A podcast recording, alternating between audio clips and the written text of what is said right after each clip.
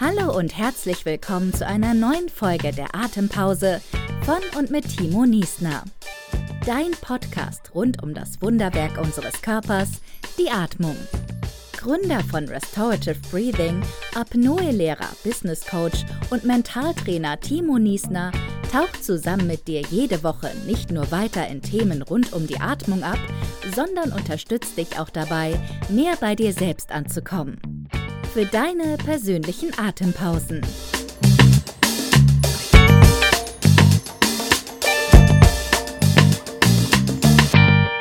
Herzlich willkommen, lieber Max Hänisch, heute hier im Atempause Podcast. Danke, dass du Zeit hast, hier als Gast mit dabei zu sein. Danke, Timo, dass ich dabei sein darf. Sehr cool.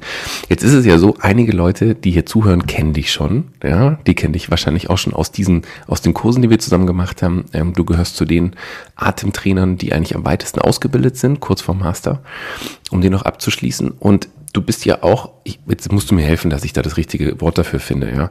Du bist ja eigentlich Leistungssportler.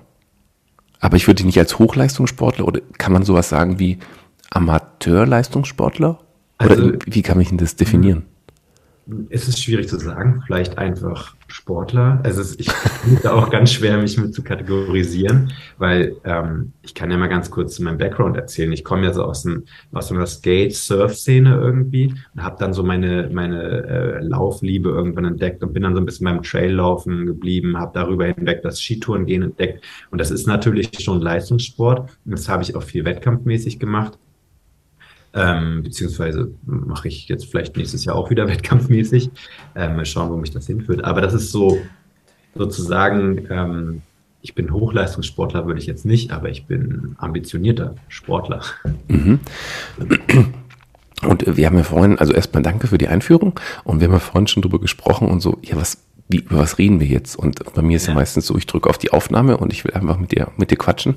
Mein, mein Lupin-Kaffee kam gerade rein. Deswegen habe ich dieses Kaffee-Feeling, als wären wir jetzt irgendwo ähm, in der Münchner Seengegend äh, und wir treffen uns auf einen Kaffee. Habe ich bisher noch nicht gemacht, aber ich hoffe, wir schaffen es noch persönlich, Max.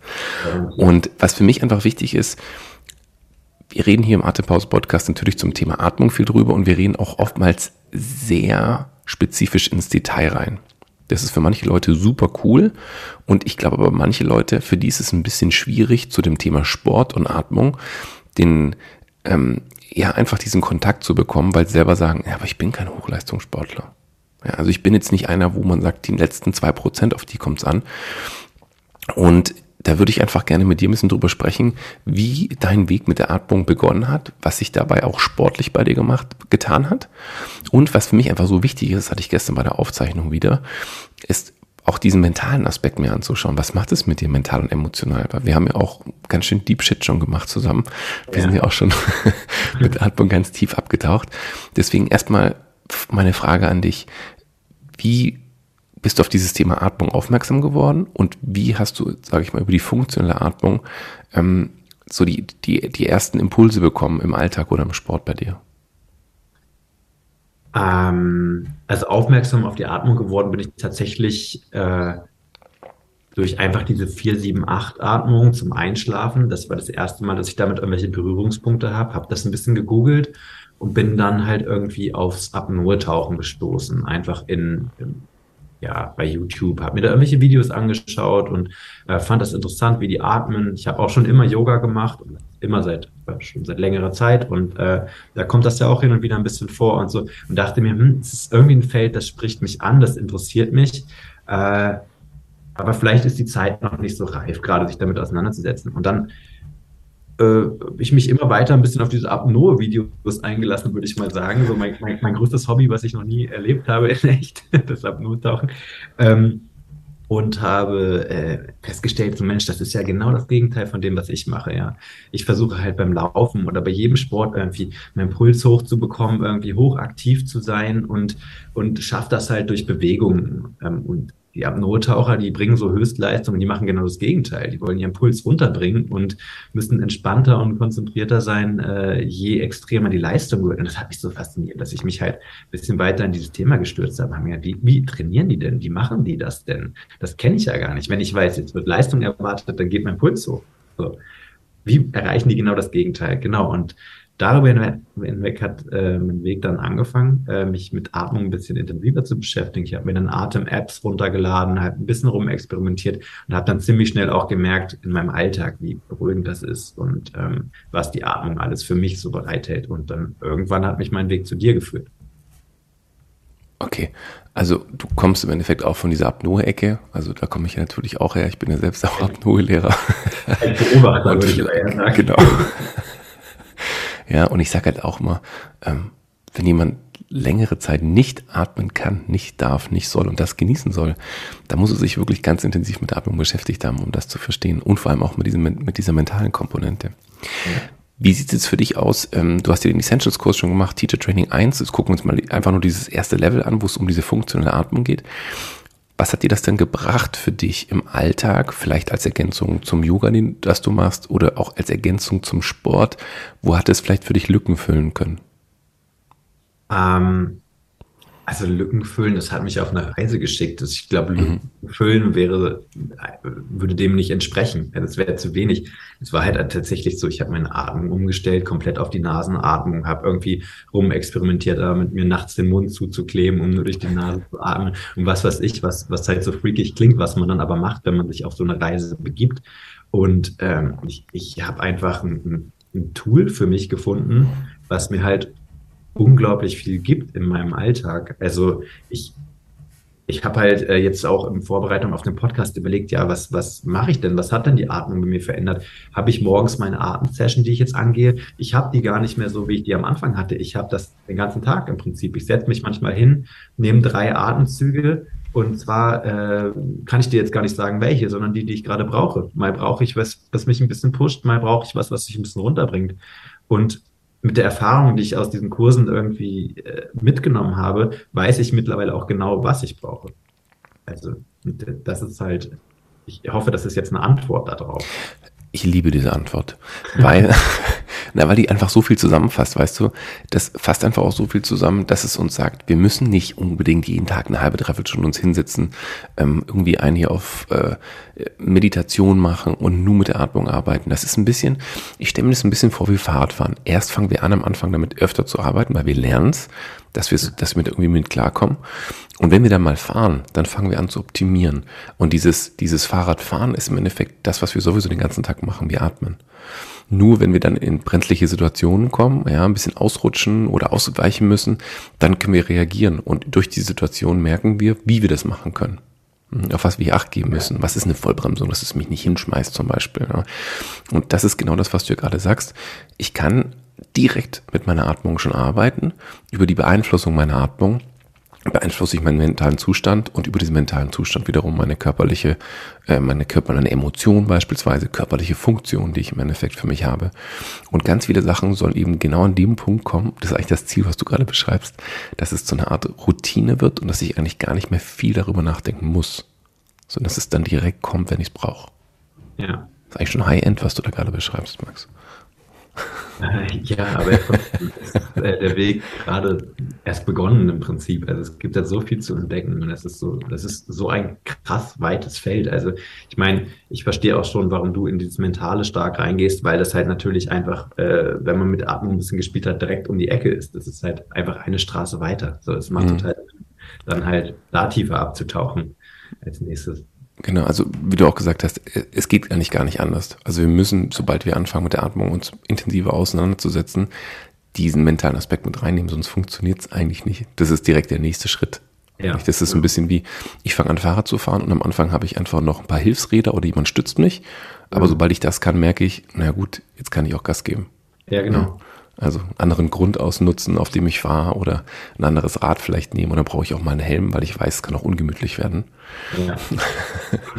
ähm, jetzt haben wir ja im, beim, gerade beim Essentials-Kurs, also der, der Einstiegskurs, den wir gemacht haben, haben wir viel mit dieser funktionellen Atmung gearbeitet, also Anspielen der vitalen Kapazität. Ähm, wie komme ich in verschiedene Bereiche meiner Lunge mit rein? Wie fühlt sich das an? Reduzierung der Atemfrequenz, starke Erhöhung, Spielen mit dem Zwerchfell, was wir hier haben. Wie hast du denn gemerkt, dass sich das auf deinen Sport auswirkt? Also damit meine ich jetzt nicht unbedingt direkt nur während der sportlichen Aktivität, sondern auch als Vorbereitung oder eine Reflexion. Was hast du denn da so für dich herausgefunden?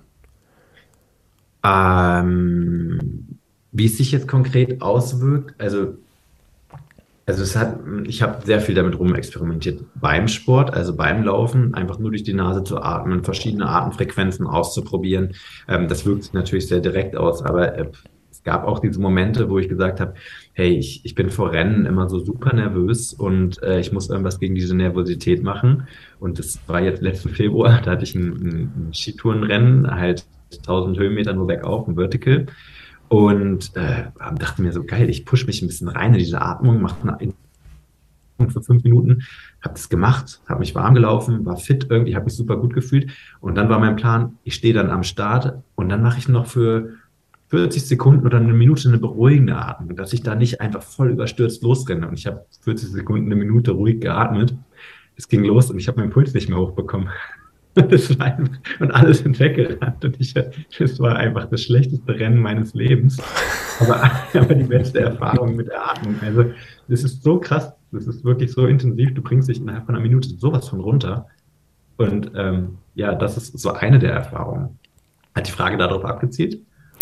Äh, ich habe gar kein Ziel gehabt, ich einfach, das sind alles offene Fragen. Also und ich finde es cool, was kommt. und genau sowas ist nämlich cool, weil wir haben das auch im, im, Master Teacher Training nämlich nochmal behandelt, sind wir nochmal durchgegangen und es ist total spannend. Da ist, bin ich fast mit den Inhalten nicht durchgegangen äh, gekommen, weil wir einfach so viele, ähm, so viele Inputs bekommen haben, die wir diskutiert haben. Und das ist einfach cool zu sehen. Natürlich nicht super für den Wettkampf, das ist eh klar.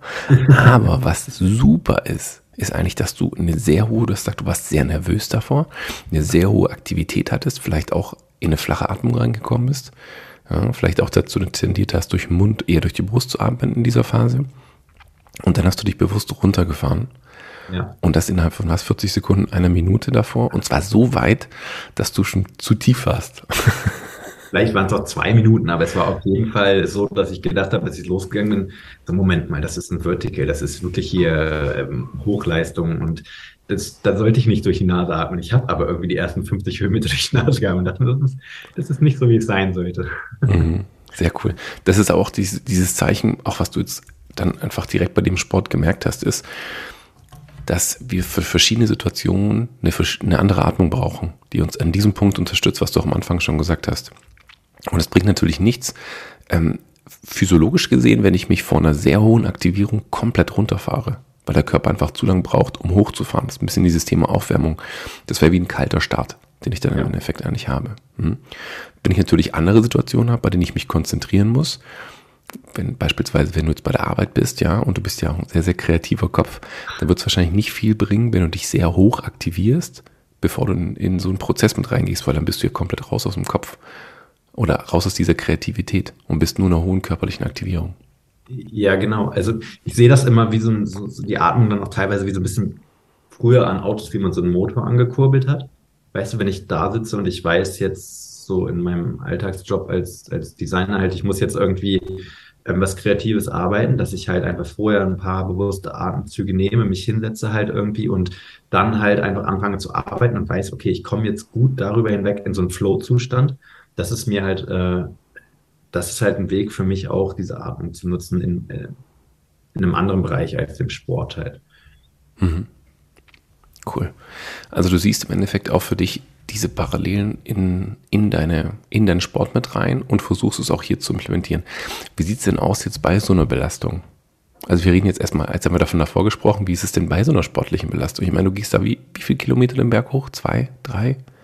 Wenig. Also ja, zwei, drei ungefähr mit Ski ist das schon extrem steil. Und also bei so einer Belastung, wir haben es ja letztens ausprobiert, ähm, also mit der Nasenatmung, wie weit komme ich da eigentlich? Ist die eigentlich beschränkt? Und ich bin immer davon ausgegangen, äh, damit kommst du nicht weit. Und zwei kleine Nasenlöcher, kriegst nicht genug Luft und so. Ja, das ist totaler Bullshit. Das ist eine Sache des Trainings.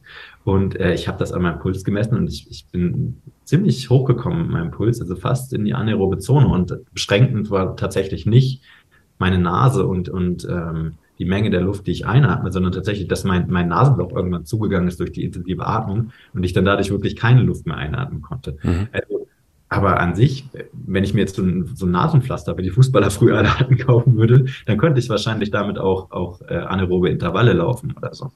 Ähm, bin mir ziemlich sicher, dass das, äh, dass die Nasenatmung eigentlich ein sehr, sehr effektives Tool ist, um halt zu trainieren. Ich meine, ich mache es nicht immer, weil das auch gleichzeitig der anstrengend ist, durch die Nase zu atmen. Wenn ich halt durch den Wald laufe oder irgendwie einen Berg hochgehe, dann muss ich mich auch auf andere Sachen konzentrieren. Und bei den Nasenatmen bin ich halt häufig nur konzentriert auf die Nase, weil es schwer genug ist, nicht reflexhaft in diesen Mundatmung zu fallen. Hm, und da ist dann auch die Frage, wann kommst du wirklich in so eine Art Flow-Zustand, um deine Leistung auch rein physiologisch richtig abrufen zu können. Und dazu gehört eben auch dieser mentale Zustand. Und wenn ich dann eben so einen Eingriff darauf habe und mir zu viele Gedanken über die Atmung machen muss, kann es natürlich auch sein, dass es, dass dadurch meine Performance runtergeht. Es kann natürlich sein, dass ich, dass ich dadurch eine niedriger, ähm, also weniger Energie verbrauche, ja, dass der Konsum von Energie niedriger ist, aber gleichzeitig bin ich halt nur nicht in diesem wirklichen Zustand, den ich eigentlich rein möchte. Ja, das ist auch tatsächlich so. Ich habe es auf, äh, also auch wieder am Berg einfach mit dem nach oben laufen auf meine Bestzeit gemessen und ich war schon erheblich langsamer. Also als jetzt meine Bestzeit oder auch als die Zeit, die ich jetzt im gleichen Pulsbereich zugebracht hätte, hätte ich durch den Mund geatmet. Also ich habe schon gemerkt, dass einfach der Fokus dann nochmal woanders liegt. Deswegen ist es halt, ähm, naja, man hat ja den Mund auch nicht umsonst. Man kann ja auch nicht umsonst durch den Mund äh, atmen. Deswegen denke ich, ist es auch legitim, den zu öffnen beim, beim Hochleistungssport irgendwie. Aber ähm, ja, prinzipiell funktioniert es und ich finde es total interessant, einfach solche Erfahrungen zu machen und zu sehen, so, hä, nee, warum, warum denn nicht? so. Hm. Ja, das Spannende ist, ähm, in meinem Sportstudium hat mein Prof immer gesagt, wenn wir anfangen, von der Nase in die Mundatmung zu gehen, kommen wir in den anaeroben Bereich. Das kenne ich auch, den Spruch. Aber genau, aber was du auch gesagt hast, das muss nicht sein, weil ich eben auch eine sehr hohe Leistungsfähigkeit bringen kann, nur durch eine reine Nasenatmung. Ja. Und wenn ich jetzt mit ihm sprechen würde, würde er sagen, naja, so war das nicht gemeint, sondern es war vielleicht so gemeint, dass ich das Gefühl habe, durch den Mund atmen zu müssen. Dann kommen wir wirklich in, in den Diskussionsmodus rein, wo ich sage, naja, dann liegt es aber vielleicht eher an der CO2-Toleranz, mit der wir hier arbeiten und die aber gleichzeitig eigentlich wieder die Sauerstoffeffizienz nach oben bringt. Je mehr CO2 sich aufbaut, desto besser kann ich eigentlich Sauerstoff aufnehmen. Und die Sauerstoffsättigung, selbst bei so einem Run, den du hast, bist du immer noch sehr weit oben. Du hast ja trotzdem eine Sauerstoffsättigung von über 95 Prozent, weil dein Körper kriegt es ja hin. Daran liegt es ja. nicht. Und oftmals ist der limitierende Faktor im Endeffekt nicht die Sauerstoffsättigung, die ich habe, sondern meine Herzfrequenz, weil irgendwann kommt das Herz nicht mehr mit. Und das ist dann final oft das Thema. Ja, bei mir wäre der limitierende Faktor tatsächlich mein linkes Nasenloch, was immer mhm. zugegangen ist beim Atmen. Also da ist bestimmt noch viel mehr drin und ich werde mir, glaube ich, diese Nasenpflaster auch mal besorgen. da gibt es im Endeffekt zwei Sachen, die du eigentlich nutzen kannst. Du kannst das Nasenpflaster nehmen oder du kannst dazu tendieren, dass du die Oberlippe ein bisschen weiter nach unten ziehst. Mhm. Ich habe es bei mir jetzt auch geklappt, das Nasenbein so ein bisschen nach oben zu schieben. Okay. Aber das ist natürlich jetzt beim, beim Traillaufen, sage ich mal, wo du Wurzeln und Felsen hast und dann so rumläuft. Ich Atmung konzentriert, nicht so das Ja, das brauchst du nicht. Ähm, wie nutzt du denn die Atmung zum Thema Regeneration? Weil Regeneration ist gleich Steigerung der Leistungsfähigkeit. Ähm, machst du das dann auch intuitiv oder hast du für dich da etwas entwickelt, dass du sagst, nach dem Sport fokussiere ich mich darauf oder mache eine kurze Session beispielsweise, habe eine andere Routine? Also ist, äh, da habe ich mehrere Erfahrungen. Also jetzt direkt nach dem Sport ähm, ich, ich habe das mal gemacht, dass ich zu Hause ankomme und mich dann halt versuche, wieder so ein bisschen runterzuatmen. Das mache ich mittlerweile nicht mehr. Ich lasse das einfach so kommen. Und es gibt dann halt diese Phasen, wo man einfach mal müde ist oder, oder ausgepowert. Und da versuche ich dann schon irgendwie eine Atmung äh, mit einer, einer extrem langen Ausatmung zu arbeiten, um einfach ein bisschen mehr Sauerstoff äh, im Körper, also mein Körper ein bisschen mehr mit Sauerstoff zu fluten und so die regenerativen Prozesse anzuregen. Ähm, das mache ich so, das mache ich aber, glaube ich, sowieso so häufig in meinem Alltag, dass ich das gar nicht bewusst für den Sport anwenden muss.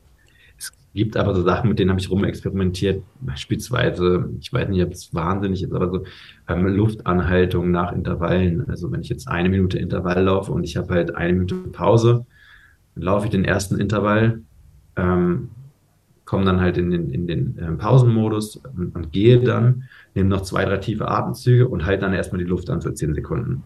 Es ist grenzwertige Erfahrungen sind das. Es ist spannend, aber es ist halt, man ist ganz leicht auch an dieser Schwelle zur Ohnmacht hin und wieder. Ich bin noch nie umgekippt dabei, aber ähm, ja, tatsächlich ist es aber so, der Puls sinkt unfassbar schnell, wenn du mhm. das machst. Und, äh, also zumindest, wenn du dich dran gewöhnt hast. Mhm. Und Und das ist nämlich spannend, weil die meisten Leute immer denken, ja, wenn ich die Luft anhalte, ist ja voll der Stress, mein Puls, mein Puls muss voll nach oben gehen. Das macht er gar nicht, das ist genau das Gegenteil. Ja. Also ich war jetzt ja im, im Gletscher, da habe ich ja auch diesen, die, äh, eine der letzten Folgen dafür aufgenommen. Ich glaube 55 war es, Folge 55. Und da habe ich ihm auch nochmal erzählt, was passiert mit meiner Herzfrequenz und meiner Sauerstoffsättigung. Also kurz bevor ich ins Wasser gehe, auf über 3000 Meter, hab, bin ich aufgeregt, dann habe ich eine Herzfrequenz von 110 bis 120, 125 sogar. Aber eine Sauerstoffsättigung unter 90 Prozent. Mhm. Die hat immer tendiert zwischen 80 bis 86. Kann man auch sagen, okay, es liegt an der, an der peripheren Vasokonstriktion, es ist kalt, die Hände sind kalt, es ist keine starke Durchblutung da. Und wenn ich aus dem Wasser rauskomme, konzentriere ich mich auch drei, vier, fünf Atemzüge auf die Atmung, habe mich dann direkt danach so nochmal getestet am Finger und hatte einen Puls von, von knapp über 70 und eine Sauerstoffsättigung von über 90. Mhm. Wo man eigentlich sagen müsste, das kann ja gar nicht sein. Eigentlich müsstest du in so einem hohen Stressfaktor sein, dass deine Herzfrequenz ja komplett durch die Decke geht. Mhm. Aber es ist es eben nicht, weil der Körper einmal durch die, durch das Wasser in einen Reservemodus übergeht, wie so ein ähm, Standby-Modus übergeht. Und gleichzeitig sind das Bereiche, wenn ich mit der Atmung richtig arbeite, die mich dabei unterstützen, noch mehr zu entspannen, die Gefäße nachher wieder zu öffnen, eine bessere Durchblutung zu haben. Ja. Aber nur, wenn ich eben in keine Hyperventilation danach komme, also eine sehr, sehr schnelle, flache Atmung reinkomme. Hm. Wenn ich, wenn ich jetzt bei diesem Thema Hyperventilation bin, dann kommen wir ja zum Level 2, also Intensive Course Teacher Training 2, was wir gemacht haben. Und äh, ist eigentlich ja für die meisten Leute immer was ganz Besonderes, sowas zu erfahren und auch dann so tief einzusteigen. Auch durch Hypoventilation, also sehr extrem lang, langsame Atmung, zu langen Luftanhaltephasen aus dem Apnoe tauchen. Mhm. Was hat das denn bei dir gemacht? Ähm, ja, zuerst mal fand ich das sehr interessant, weil es ist natürlich jetzt keine alltägliche Erfahrung und es ist eine, es ist auf jeden Fall eine Erfahrung.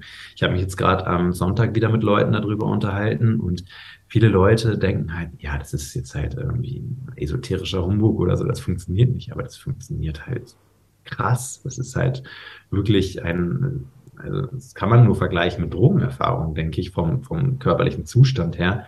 Und ähm, ja, es ist in, in, meiner, in meinem eigenen Weg zum Atmen, muss ich sagen, dass das halt absolut abgefahrene Erfahrungen sind, die ich aber nur sehr, sehr selten nutze, weil ich brauche das gar nicht so oft. So dieses, dieses, ähm, ja, diese Hypoventilation, also dieses äh, runtergeschraubte Atmen, sage ich, bringt mir viel mehr in meinem Alltag ähm, tatsächlich, als jetzt halt irgendwie eine halbe Stunde voll durchzupowern und dann halt irgendwie zuckt dein Arm ein bisschen und du hast irgendwelche, irgendwelche Bilder vor deinen Augen, die halt abgefahren sind. Aber ähm, ja, das ist halt eine gute Auszeit, mal hin und wieder. Ich glaube, ich habe es letzte Mal am Strand gemacht vor drei, vier Wochen. Mhm. Aber ähm, es ist halt auch immer so intensiv. Ich glaube, man kann das gar nicht so wirklich regelmäßig in seinen Alltag einbetten. Ich weiß nicht, ob es Leute gibt, die das wirklich täglich machen. Ich kenne Leute, die machen das nahe, also machen das mehrfach die Woche. Aber wir reden hier auch von Menschen, die oftmals ähm, so gehuckt sind von dieser körperlichen Extremerfahrung. Ja. Muss aber auch dazu sagen, rein physiologisch gesehen ist es nicht empfehlenswert, das so oft zu machen. Und von der Verarbeitung der aufkommenden Erfahrungen oder Emotionen oder auch ähm, emotionale Blockaden, die sich hier auflösen können, ist es auch nicht so gut, es zu oft in zu kurzen Abständen zu machen, weil wir oftmals Zeit zur Integration brauchen, um damit zu arbeiten. Also bei der Hyperventilation, zum Beispiel die Electric Motion Session, die ich einmal im Monat anbiete, wo es in die Richtung geht, geht ja genau in diese Hyperventilation. Und jetzt hast du auch gesagt, du arbeitest eher mit der Hypoventilation, also eher mit einer Verlangsamung der Atmung, auch beispielsweise in deinen Intervalltrainings mit Luftanhaltephasen, die du hast. Und das macht ja auch viel, viel mehr Sinn für dich, wenn du im Sport mehr machen möchtest, dass du die CO2-Toleranz nach oben bekommst, dass du einen klaren Kopf hast, dass dein Gehirn besser durchblutet wird, dass du mehr Sauerstoff hast, das im Körper wandert. Und genau das Gegenteil haben wir bei der Hyperventilation. Ja. Und vor allem, dass du eben diesen Apnoe-Modus reinkommst was ich hier wieder geil finde. Das ist eben, die Leute denken ja oftmals, naja, wenn ich viel und schnell atme, aller irgendwie Breathwork-Sessions, das ist total gut für meine Sauerstoffsättigung und das ist ja ein totaler Quatsch. Das stimmt ja gar nicht. Das ist ja physiologischer Humbug. Also, ja. ähm, das ist ja absolut inkorrekt, was da, was da kommuniziert wird. Und dementsprechend werde ich auch nicht besser beim Luftanhalten, sondern eigentlich ist es kontraproduktiv auf physiologischer Ebene. Ja, und sobald du das weißt, werden diese Atempausen einfach viel schöner. mhm. so ist es, genau. Und dann haben wir eben auch diese, diese Pausen, in denen wir eben lange die Luft anhalten oder sehr wenig atmen. Also ich hätte es in einer letzten Session, ich nenne die mal gern Silent Touch, weil die ganz ruhig sind. Und da haben eben alle Teilnehmer über einen sehr, sehr langen Zeitraum, ich glaube über eine Viertelstunde, ungefähr nur 1,5 Mal pro Minute ein- und ausgeatmet. Also eine extrem niedrige Atemfrequenz mit Lufteinhaltephase noch danach. Und ich weiß noch, ein, äh, ein Teilnehmer, der auch ähm, kurz vor Master steht, mit dem, den habe ich lange nicht mehr gesehen, ist auch ein, ähm, ein Ironman-Sportler äh, und, und eben Triathlet. Und dann habe ich danach mit ihm gesprochen und sage, und wie geht's dir, was läuft? Und er guckt mich nur so an. Du, ich, ich, ich bin gerade irgendwie noch weg. Also ich, ähm, ich muss es noch verarbeiten. Aber was eben cool ist, weil wir ja in, in solchen Bereichen eben auf mentaler Ebene einfach mehr arbeiten dürfen. Wie ist das denn für dich, das zu spüren, ähm, an diese eher eigentlich nicht physiologische Grenze zu kommen, sondern eher an diese, an diese mentale Grenze und damit zu arbeiten? Ja, spannend, weil also gerade in so Settings wie jetzt beispielsweise so den Intensive-Kursen, die du halt machst, ähm, bist du ja nicht, da bist du ja da, um halt was zu lernen über die Atmung, ja. Und dann gibt es halt so eine Session und, und in, in dieser Session kommst du halt zu ganz anderen Punkten, auf die du jetzt gar nicht vorbereitet warst irgendwie. Deswegen ist es, ähm, mm, also es muss willkommen sein, sage ich mal. Man muss sich darauf vorbereiten. Es ist jetzt nichts mehr, was ich so, wo ich so einfach sagen würde, hey, ich will das jetzt machen auf jeden Fall, weil ich, ich will jetzt kurz high sein oder so. Das bringt nichts. Ich finde, man muss, das ist ein Tool, was man genauso nutzen muss für irgendwas, ähm, ja, um irgendwas zu verarbeiten, um sich in irgendwas hineinzubegeben. Das, das ist so mein Learning daraus. Ist, meinst du das ungefähr? Das ist deine Erfahrung. Das passt genau hier rein. ja, und das ist ja so schön, Max, weil wir haben alle eine andere Erfahrung des Ganzen. Ich habe äh, einen Teilnehmer gehabt, mit dem habe ich eins zu eins gearbeitet und habe eben so eine sehr, so eine Apnoe-Session eigentlich gemacht. Und es war ja. total spannend, weil er kann eigentlich sehr lange in diesen Phasen auskommen und auch die Luft anhalten. Mhm. Und dann waren wir fertig und sage ich, und wie war es für dich? Und er sagt, hey, das war, das war echt schlimm, weil wenn ich alleine bin, dann geht es viel besser. Aber jetzt habe ich einfach dieses Gefühl, du bist mit mir hier, ich mache das mit dir alleine und es ist intensiv. Jetzt muss ich dir was zeigen. Also diese, diese Erwartungshaltung an sich selbst ist ja das, was ihn dann nachher wiederum limitiert hat. Das könnte ich auch gut gewesen sein. also, und das ist ja, und das meine ich mit diesem mentalen Aspekt, der ja. mit da reinkommt. Viele Sachen, die sind uns gar nicht bewusst und dann gehen wir so eine Session rein, auf einmal kommt dann die Stimme hoch. Papp, papp, papp, ja, du, musst, genau. du sollst, du darfst nicht und so. Hm. Also gerade bei den Atemanhalte-Sachen, es ist, wir haben ja mal den Bolt-Test gemacht, also quasi in, in der Ausatmung möglichst lang die Luft anzuhalten und zu schauen, wie das funktioniert. Und ich habe den vorher halt schon ein paar Mal gemacht und konnte da doppelt so lang die Luft anhalten, wie halt irgendwie in deinem Kurs, weil ich halt einfach die Leute um mich herum gesehen habe und gedacht habe, so, nee, ich kann hier nicht, kann hier nicht als erstes aufhören oder als zweites, sondern ich muss das irgendwie durchziehen. Und diese Nervosität und diese Aufregung hat wiederum meinen Puls hochgetrieben, dass es eigentlich gar nicht ging. Ähm, ja. Und das ist super, dass du das nochmal sagst, weil diese ganzen Tests bringen eben nicht so viel, ja. wenn wir mental nicht am Punkt sind. Genau. Das bringt nicht viel. Das heißt, es ist nicht immer eine Reflexion von unserem physiologischen Zustand, sondern eigentlich hauptsächlich von unserem mentalen. Ja. Hm. Eine kurze Erfahrung, die ich vielleicht noch, noch teilen kann. Ich, ich war den ganzen September über jetzt surfen und in, in Frankreich und ähm, das ist ja auch so ein Hobby, was ich schon, schon irgendwie seit bald 20 Jahren oder mehr mache irgendwie und ähm, wir hatten halt relativ große Wellen und relativ kraftvoll und brutal, sehr hohl und, und flache Sandbänke und so. Und ich habe gleich so gemerkt, oh, das sind so die, die Wellen, wo eigentlich schnell mal das Board bricht oder halt, wo man sich auch mal verletzt. Und dann ganz wenig Leute draußen und ich bin halt rausgepaddelt und war extrem gepumpt, so, ne? Also vom ersten Mal war es schwer zu, zu paddeln und meine Arme waren irgendwie, ja, so pumpt und ähm, saß dann halt da draußen und habe mir gedacht, so, ey, ich muss jetzt halt irgendwie, irgendwie ein bisschen runterkommen. Ich habe einfach so Box Breathing, also vier mal vier mal vier, ähm, mal vier, die Atmung irgendwie angewandt. Und ich bin dadurch in so einen guten Mut gekommen. Ich war da, ich konnte anfangen, diese ganze irgendwie heftige Szenerie total zu genießen. Ich habe äh, irgendwie echt gute Wellen gekriegt. Mich hat's äh, nicht wirklich zerlegt. Mich hat schon zerlegt, aber halt irgendwie am Ende der Welle, also nicht, nicht irgendwie jetzt beim, beim Takeoff oder so.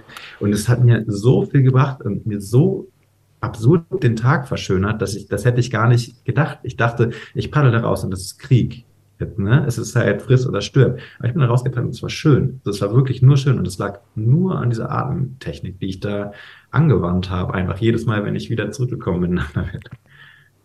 Sehr cool. Also, so viel zum, zum ja, Einfluss aufs Mentale halt irgendwie. Mhm. Mhm. Jetzt ist ja so, dass nach vielen Kursen ähm, machen wir immer so eine Feedbackrunde, wie geht's dir, was ist bei dir passiert? Und da kommen mir oftmals schon abgefahrene Sachen raus, was bei den Leuten los war. Manche haben viele, viele Jahre ähm, geraucht und dann von heute auf morgen dann aufgehört und gesagt, ich merke, ich tue meinem Körper nichts Gutes. Oder sehen auf einmal neue Perspektiven für sich, ähm, die hiermit aufkommen. Und das sind ja auch alles Themen, die wir ja vor den Sessions und vor den Kursen, ähm, kommt ja keiner rein und sagt, oh ja, ich bin jetzt hier, weil ich aufhören möchte zu, ähm, zu rauchen. Ja, das ja. war bei der Einteilung gar, ganz und gar nicht der Fall, sondern damit hat sie gar nicht gerechnet. Es ging um was ganz anderes. Ähm, Gibt es da Sachen, die bei dir irgendwie aufgekommen sind, die sich dann verändert haben während dieses Prozesses? Absolut.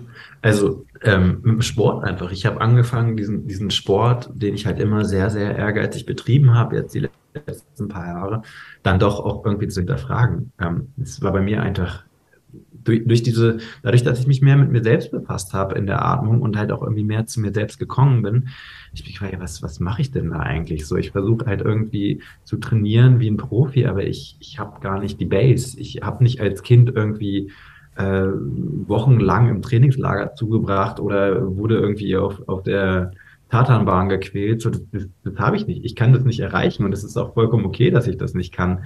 Ich habe es aber trotzdem über Jahre hinweg versucht. So. Und ähm, diese Einsicht ist halt absolut durch diese Beschäftigung mit mir selber gekommen. Und das äh, ist halt total toll und das ist auch ein Prozess, durch den ich immer noch nicht durch bin irgendwie, weil das muss man auch erstmal realisieren, nachdem man da sehr, sehr viel Zeit investiert hat, dass jetzt so, hey, jetzt ist es okay. Jetzt, auch wenn ich jetzt nur einmal die Woche laufen gehe, ist cool. Ich muss nicht halt irgendwie zweimal am Tag laufen gehen, jeden Tag. Und wie fühlt sich das jetzt so für dich an? Ja, wie gesagt, es ist halt immer noch ein Prozess, der in mir gerade stattfindet. Ne? Ich mhm. habe das immer noch nicht abgeschlossen. Es ist halt, ähm, ich meine, da steckt ja auch viel dahinter jetzt. Es ist viel ähm, Identifikation für mich selber hat mir das natürlich gegeben. Und wenn man das dann halt einfach mal nicht so intensiv betreibt, plötzlich, na, man, stellt man sich selber gleich so in Frage. Und ähm, ja, das ist, ich, ich muss jetzt quasi einen anderen Weg finden, mit diesem Sport umzugehen für mich. Und den, den finde ich auch gerade. Also es macht mir total Spaß. Ich habe halt ähm, früher hatte ich halt immer Probleme, in, in Urlaub zu fahren an Strand, weil ich mir dachte so, hey, das sind da keine Höhenmeter. So, ich kann jetzt da so, so viele Höhenmeter laufen. Und jetzt denke ich mir, ja, wie bekloppt, fahr doch einfach dahin, geh surfen, hab Spaß. So irgendwie äh, nicht nur Skitouren gehen, sondern geh auch mal Snowboard fahren, was dir irgendwie Spaß macht. Weißt du, nicht immer nur Training, Training, Training, sondern hab einfach mal, mal, mal Spaß an der Sache. Und ich merke gerade so, ey, dieser Spaß, der ist mir Klar, machen die anderen Sachen auch Spaß dann, aber der ist mir auch schon ganz schön abgegangen teilweise. Mm, ja, ist ein cooler Punkt. Da muss ich ein bisschen an den Mentaltrainer denken, und zwar den Ben, der war bei mir nämlich auch im, im Podcast. Und der hat mal äh, Bundesliga gespielt, erste Bundesliga Handball. Und der hatte tatsächlich eine ähnliche Phase, weil ihm immer vorgeschlagen wurde, na, bevor einem wichtigen Spiel ja, am besten nicht viel machen, aktive Regeneration. Er hat eben für sich herausgefunden, das, das taugt ihm gar nichts. Der machte sich viel zu viele Gedanken und hat sich sein Longboard genommen und ist einfach durch Köln gepaced. Hat mhm. sich einfach einen schönen, entspannten Tag gemacht mit seinem Bruder und Freunden zusammen und hat eben gemerkt, dass es diese, diese Bewegung, was anderes zu machen, hat ihn viel mehr dabei unterstützt, eigentlich in diese Regeneration reinzukommen, es zu, es zu genießen, diese Momente zu haben. Das hört sich bei dir vielleicht auch ähnlich an. Wahrscheinlich hast du dann auch nochmal ein anderes, andere Motivation, wenn du wieder zurückkommst und mal im Werk, den Berg siehst und denkst, oh geil, habe ich jetzt vielleicht wieder Bock drauf, cool. Ja, ja, genau. Ich, ich bin teilweise jetzt natürlich auch in so ein bisschen Faulheitsmodus manchmal, weil ich denke mir auch, ich muss jetzt nicht mehr laufen gehen, ich habe jetzt auch keinen Trainingsplan mehr, so, ne, dann lasse ich es heute und gehe halt natürlich jetzt erstmal weniger laufen. Ich nehme jetzt aber mal stark an, dass das einfach nur eine Phase ist, wo mein Körper auch mal sagt, so, hey, das ist äh, schon ganz gut gut, dass er jetzt mal irgendwie ein bisschen runterfährt und wir nicht dauernd diese typischen Laufwehwehchen haben und irgendwie jeden Abend eine halbe Stunde Black Roll, weil es manchmal zum nicht mehr geben Also es ist äh, schon ganz angenehm, genau. Und deswegen habe ich jetzt dieses Jahr auch tatsächlich nur den einen Vertical-Wettkampf gemacht, von dem ich erzählt habe. Und sonst gar nichts, weil ich einfach diese Ziele nicht haben wollte, dieses Reinsteigen. Oh, ich muss und dann hört man den Startschuss und denkt sich so, ach komm, egal, jetzt gib Gas. Und ähm, ich muss jetzt erstmal damit zurechtkommen und ich glaube, dann werde ich nächstes Jahr auch wieder Wettkämpfe machen, werde die aber komplett anders angehen und halt nicht mehr irgendwie gucken, dass ich Top 10 oder Top 20 laufe, sondern dass ich halt irgendwie sage, hey, bin hier, um die Stimmung einzufangen, um das halt zu genießen und da Spaß zu haben. Und dann bin ich gespannt, was dadurch möglich ist und möglich wird. Ich auch. Mit einem anderen Zugang einfach nochmal. Sehr cool. Ja. Letzte Frage an dich, lieber Max. Ähm, was würdest du den Hörenden von deiner Seite jetzt noch mitgeben auf Grundlage deiner Erfahrungen? Kleine Tipps, kleines Geschenk. Also setzt euch mit dem Thema Atmung auseinander. Es hat wirklich einen ähm, viel größeren Impact, als man erwarten mag. Oder wenn ihr euch damit auseinandersetzt, macht weiter. ja, tiefer, experimentiert rum. Das Rumexperimentieren ist halt eigentlich das Schönste. Zu sehen, das klappt, das klappt jetzt nicht so gut und jetzt benutze ich doch mal wieder die Mundatmung oder ich mache so und so. Also das ist einfach, äh, man kriegt da wirklich so eine Toolbox geschenkt. Ähm, also jetzt auch in der Ausbildung mit dir, man kann sich das natürlich wahrscheinlich auch selber erarbeiten, aber es ist schon leichter, das mit dir zu machen. ähm, ja, eine Toolbox, mit der man wirklich äh, viele Erfahrungen machen kann und die man in, in, jedem Lebensbereich anwenden kann. Also selbst wenn man sich die Beine bricht und irgendwie bettlägerig ist, dann kann man immer noch mit seiner Atmung rumspielen und halt hat immer noch irgendwas, was irgendwie Spaß macht und Freude macht. Und das ist cool. Also, ja. also ein, ein ganz tolles Spielzeug mit dem man spielen kann. Das ist ein tolles Spielzeug und es ist, ja, äh, einerseits ist es ein Spielzeug, andererseits ist es ja auch wirklich ein seriöses Tool, was du mhm. in deinem Leben wirklich anwenden kannst, um Ergebnisse zu erzielen oder um dich halt zu verbessern. Klingt jetzt negativ, aber du kannst es dafür benutzen, um halt, mhm. also, genau, spielen und äh, erfahren. Das ist, glaube ich, mein, mein Learning aus dem Ganzen. Sehr cool. Dann erstmal vielen lieben Dank für den Austausch mit dir. Vielen lieben Dank, dass du deine Erfahrungen mit uns geteilt hast und uns auch gezeigt hast, welchen Weg du jetzt gegangen bist, wie du zur Atmung gekommen bist, wie du es in den Sport für dich integrierst, was es auch emotional mit dir gemacht hat, auch mental gemacht hat. Also vielen, vielen lieben Dank für deine Offenheit und ähm, ja, ich freue mich auf unser Live-Café bald mal am ja. See. Danke, Timo. Sehr gerne.